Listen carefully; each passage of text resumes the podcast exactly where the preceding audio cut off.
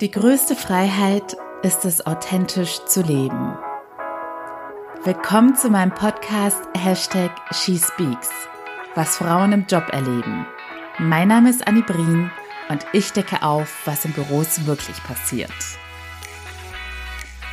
Hallöchen, ihr Lieben! Eigentlich wollte ich die Aufnahme auf morgen verschieben, weil ich super arg müde bin. Und zwar, weil die letzte Woche, ihr habt es ja wahrscheinlich mitbekommen, recht durchgetaktet bei mir war, beziehungsweise es wird jetzt die nächsten Wochen so weitergehen. Und weil ich am Wochenende, am Freitag und am Samstag feiern war. Und da wären wir auch schon bei dem heutigen Thema Senna Marin. Falls du es nicht mitbekommen hast, Sanna Marin ist die Ministerpräsidentin von Finnland und ich glaube, es war am Wochenende kursierten dann auf einmal Tanz- und Partyvideos von ihr im Internet. Und das war dann zunächst einmal ein Riesenskandal, wie denn eine Ministerpräsidentin denn auch ein ganz normaler Mensch sein kann, der Spaß haben kann und feiert und tanzt. Beziehungsweise, ich glaube, es war nur ein Video und es entstand dann eine Debatte, ob sie ihre Amtspflichten verletzt. Und es geht, wie gesagt, um ein Video aus ihrem Privatleben, in dem diese Person einfach sie selbst ist und das Leben genießt. Und bei diesem Thema konnte ich jetzt nicht anders, als ein Statement dazu aufzunehmen, weil es mich an meine eigene Story erinnert. Als ich früher in einem einen oder anderen Job war, unter anderem auch als Führungskraft, hatte ich das Gefühl, dass ich, also ich habe ja schon öfters gesagt, ich hatte immer das Gefühl, dass ich in der Berufswelt eine Rolle spielen musste. Sowohl charakterlich, weil da so diese soziale Ader nicht so gern gesehen worden ist und man ja nett wurde als was Negatives gewertet, als auch vom optischen, dass ich das Gefühl hatte, ich muss mich kleidungstechnisch und ja vom Styling an sich irgendwie verkleiden, um ernst genommen zu werden, aber auch, dass ich ja, einfach nicht ich selbst bin und nicht zugeben kann, dass ich super gerne feier und dass ich auch die erste Letzte auf dem Dancefloor bin und verrückte Party, Partyabende einfach liebe, weil das für so viele Menschen nicht in ein und dieselbe Schublade passt, dass man beruflich ambitioniert und erfolgreich ist und als Führungskraft respektiert wird und gleichzeitig aber auch ein ganz normaler Mensch ist, dem gewisse Sachen Spaß machen. Und bei der einen oder anderen Person ist das halt feiern gehen eine andere Person wiederum bevorzugt es, reiten zu gehen oder was weiß ich zu machen. Es ist ja auch nicht so, dass ich nur Feiern als Hobby habe, aber es ist eine der Sachen, die mir Spaß macht.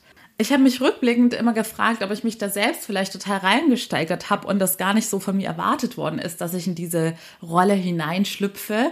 Aber jetzt fühle ich mich einfach sowas von bestätigt, nachdem ich gesehen habe, ja, dass überhaupt dieser, ich sag jetzt mal, Skandal entstanden ist. Denn mittlerweile solidarisieren sich ja viele Menschen mit ihr und auch ganz viele Frauen haben jetzt auch Partyvideos gepostet und nachdem jetzt mal wieder so ungefähr jeder zweite bei LinkedIn darüber schreibt, sollte es jetzt auch jeder und jede verstanden haben, dass es keinen einzigen Grund gibt, eine Person aufgrund ihres Privatlebens zu verurteilen.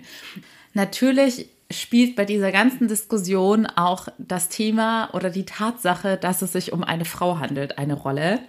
Und in dem Zusammenhang wurde ganz oft das Wort Misogynie fallen gelassen, also Frauenfeindlichkeit und zahlreiche männliche Politiker aufgeführt, die auch in der Öffentlichkeit getrunken oder gefeiert haben ich persönlich glaube schon, dass es Frauen auch in der Hinsicht heutzutage noch immer viel, viel schwerer haben und viel schneller verurteilt werden, wenn sie aus dem Raster fallen und Dinge machen, die man nicht von ihnen erwarten würde.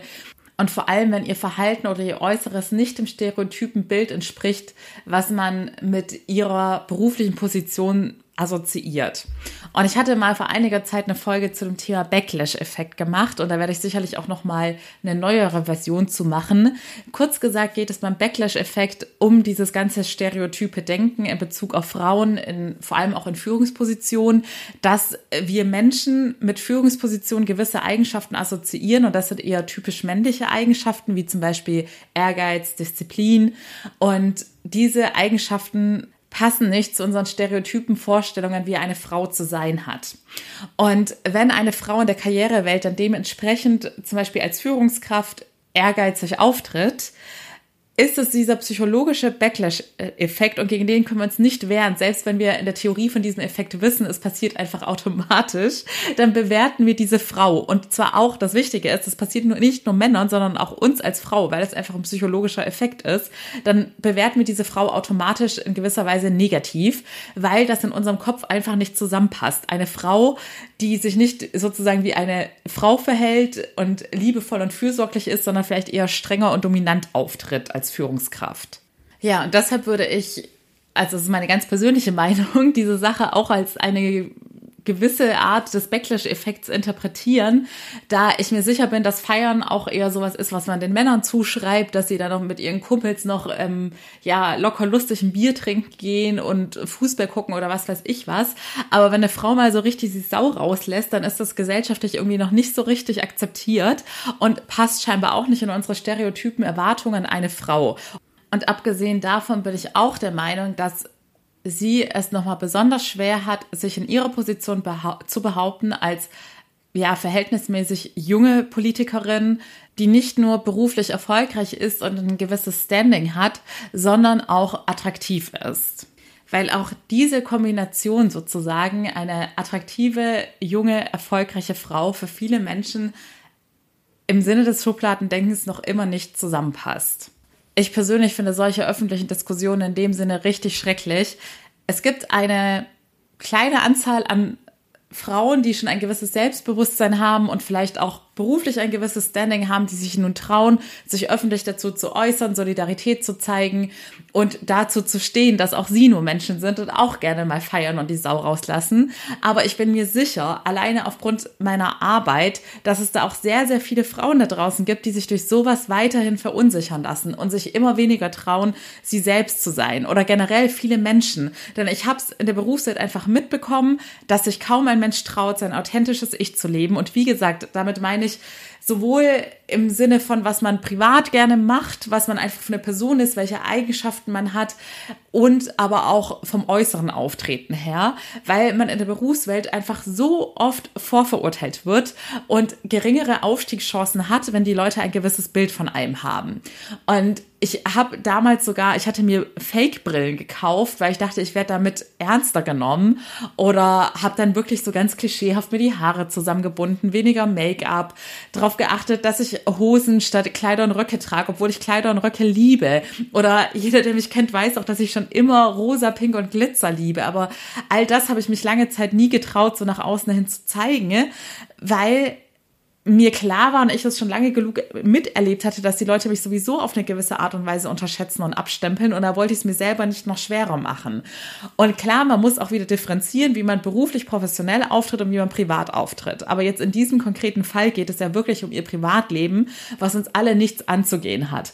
Also ich wohne ja in Berlin und ich habe mich früher auch schon immer gefragt, wenn man da mal in so einer wilden Partynacht irgendwelche Vorgesetzten treffen würde oder es gibt ja dann auch immer einen Flurfunk zu solchen Themen, Themen, wer wo gespottet worden ist. Und ganz ehrlich, mir war es schon immer egal, selbst wenn mir jemand gesagt hätte, dein Chef, der sonst super streng und konservativ auftritt, wurde gestern bei Sexparty XY gespottet, dann hätte ich gedacht, ja, ähm, okay, seine Sache ist doch cool. Es ändert nichts daran, dass ich ihn auf der Arbeit respektiere, dass er weiterhin mein Chef ist und ja, dass alles cool ist. Äh, jede Person soll meiner Meinung nach in ihrem Privatleben machen, was sie möchte, lieben wen oder was sie möchte und kann auch meinetwegen jeden Tag feiern gehen, wenn sie auf der Arbeit trotzdem performt und ihre Leistung abliefert.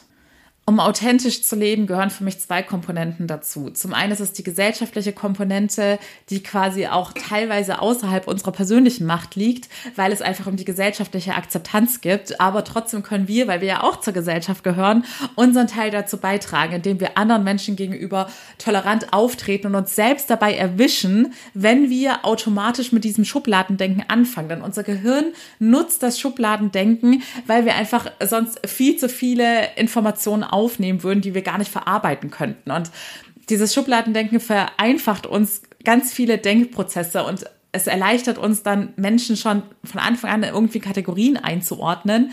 Und unser Gehirn macht das basierend auf unseren vergangenen Erfahrungen. Aber wenn wir uns dessen bewusst sind, dass wir ganz automatisiert in diesem Schubladen drin, äh, Schubladendenken drin sind, dann können wir uns auch selbst regelmäßig wachrütteln. Denn kein Mensch hat es verurteilt, äh, hat es verdient, aufgrund irgendeiner Eigenschaft verurteilt zu werden. Ich finde, ich habe immer gesagt, das habe ich bestimmt auch schon im Podcast gesagt, es ist in Ordnung, wenn man eine Person automatisch in eine Schublade reinschiebt, aber bitte schließt diese Schublade nicht ab, sondern gib dieser Person die Chance, dass du sie wirklich kennenlernst und dir dann deine Meinung bildest und feststellst, dass sie höchstwahrscheinlich gar nicht in diese Schublade hineingehört, wo du sie hineinzwängen wolltest. Also erstens die gesellschaftliche Komponente und da kannst du deinen Beitrag zu leisten, indem du dich jeden Tag dabei erwischst, wenn du deinen Blick in der Bahn wandern lässt und siehst, wie du vielleicht irgendeine Person vorverurteilst, nur weil sie keine schicken Markenklamotten trägt und du ordnest sie gleich irgendwie in eine falsche Schublade ein oder assoziierst irgendwelche negativen Dinge mit ihr oder was weiß ich was. Es gibt so viele Beispiele, bei denen wir uns selbst erwischen können, wie wir Menschen oberflächlich vorverurteilen. Und die zweite Komponente ist, und das ist die, wo wir 100% in die Selbstverantwortung gehen können, dass wir an unserem Selbstbewusstsein arbeiten, um uns zu trauen, unser authentisches Ich zu leben. Und unser authentisches Ich leben bedeutet, dass wir uns davon lösen, was andere Menschen von uns denken könnten. Dass wir uns davon lösen, People-Pleaser zu sein und es allen Menschen recht machen zu wollen, um ihre Bestätigung zu bekommen, sondern dass wir radikal das machen und leben, was in unserem Herzen ist und was einfach wir sind und was uns ausmacht. Und das ist ein Prozess, den ich in den letzten Jahren durchgemacht habe. Und mittlerweile lebe ich wirklich mein radikales, authentisches Ich, ohne Rücksicht auf Verluste. Ich habe, glaube ich, hier auch schon mal geteilt gehabt, dass ich mich anfangs auch gefragt hatte, ob ich bei meinem Instagram-Business-Account überhaupt teilen soll, dass ich feiern gehe. Und mittlerweile bin ich mir einfach 100% sicher, dass ich da alles teilen werde, was ich auch in meinem Privatleben mache, weil ich keine Lust habe, irgendeine Rolle zu spielen. Es ist mein Leben und ihr sollt mich so authentisch kennenlernen, wie ich bin. Und wenn irgendwer denkt, denkt, okay, weil Anni feiern geht, ist sie keine gute Coachin und macht ihren Job nicht richtig, dann ist das auch nicht die Person, mit der ich zusammenarbeiten möchte. Und jetzt habe ich ganz tolle Neuigkeiten. Ich habe es letzte Woche schon angekündigt, ich werde ein Gruppenprogramm im Herbst starten. Ich habe nach wie vor nicht die Newsletter-Anmeldung, also es ist ja auch eine unverbindliche Vorregistrierung, habe ich immer noch nicht auf der Website implementieren können. Aber du kannst mir sehr gerne einfach bei Instagram unter found.my.freedom schreiben. Und eine weitere Sache verrate ich dir, das Programm wird drei Monate gehen. Von den Themen her wird es wirklich Selbstwertgefühl, Selbstvertrauen, Selbstliebe stehen im Mittelpunkt die Themen loslassen, sei es Vergangenheit loslassen, schlechte Gewohnheiten, negative Gedanken, Gefühle. Das sind so die Kernthemen bei mir im Coaching. Ich arbeite immer mit dem Unterbewusstsein, damit es nachhaltig ist und ja, ich sage meinen Klientinnen immer, es ist eine nachhaltige Transformation. Es gibt danach kein Zurück mehr. Alles, was du dir in diesen drei Monaten erarbeitet hast, wird dich ableveln und du kannst nie wieder auf ein Level zurückspringen. Als Bonus werde ich definitiv auch etwas zum Thema Manifestieren mit reinmachen, weil das gerade so mein absolutes Lieblingsthema ist und ich da ja jetzt so den perfekten Weg für mich gefunden habe, auf den ich schwöre und der funktioniert und ja, es macht einfach Spaß und deshalb möchte ich euch das auch beibringen. Und ich verrate euch auch schon den voraussichtlichen Preis. Es wird höchstwahrscheinlich 888 Euro pro Monat kosten, also für drei Monate gerechnet sind es circa 2600 Euro und es ist weniger als die Hälfte des Preises im Vergleich zu meinem intensiven drei Monats 1 zu 1 Coaching, in dem wirklich nur wir beide intensiv miteinander zusammenarbeiten, weil es jetzt ein Gruppenprogramm sein wird und wir alle von der Gruppendynamik profitieren werden. Und ich würde mich riesig freuen, wenn du unverbindliches Interesse signalisieren möchtest, einfach damit ich es einschätzen kann, wie viele Menschen interessiert sind. Dann melde dich sehr gerne bei Instagram oder per E-Mail. Und ansonsten wird dann bald nochmal die offizielle E-Mail-Registrierung kommen, bei der ihr euch offiziell auf die Warteliste setzen könnt. Aber ich persönlich freue mich schon riesig drauf. Es ist gerade in the making, dass ich nochmal ja, es quasi das ganze Programm erstelle, welche Inhalte alle drin sind. Und jede Person, die schon mal mit mir zusammengearbeitet hat, weiß, dass ich den Anspruch habe, dann in diese drei Monate wirklich all mein Wissen reinzuquetschen, um dich für dein restliches Leben bestmöglich zu rüsten. Wenn du also das Gefühl hast, du traust dich nicht, dein authentisches Ich zu leben und du versuchst es immer noch allen Menschen in deinem Umfeld recht zu machen und dir fehlt es an Selbstvertrauen und Selbstbewusstsein, auch mal deine Meinung durchzusetzen und überhaupt deine Meinung kundzutun, dann melde dich sehr, sehr gerne bei mir. Glaub mir, wir schränken uns alle viel zu sehr ein, wenn wir nicht an diesen Themen arbeiten.